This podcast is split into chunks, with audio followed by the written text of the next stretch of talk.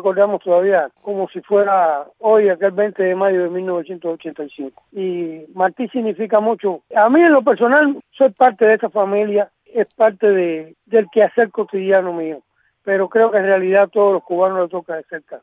Martí es el, órgano comunicador que nos ha llevado a muchas realidades, que nos ha enseñado dónde está el camino a seguir, dónde están los problemas que nos ha alertado cuando hay un fenómeno meteorológico y así sucesivamente en cada detalle de nuestra vida ha estado presente porque bueno, hasta la telenovela en su momento ha cumplido su rol y su función en las transmisiones deportivas en todo y creo que los cubanos, principalmente la oposición, viven orgullosos de Martí porque ha sido hasta nuestro guardaespaldas en muchos momentos.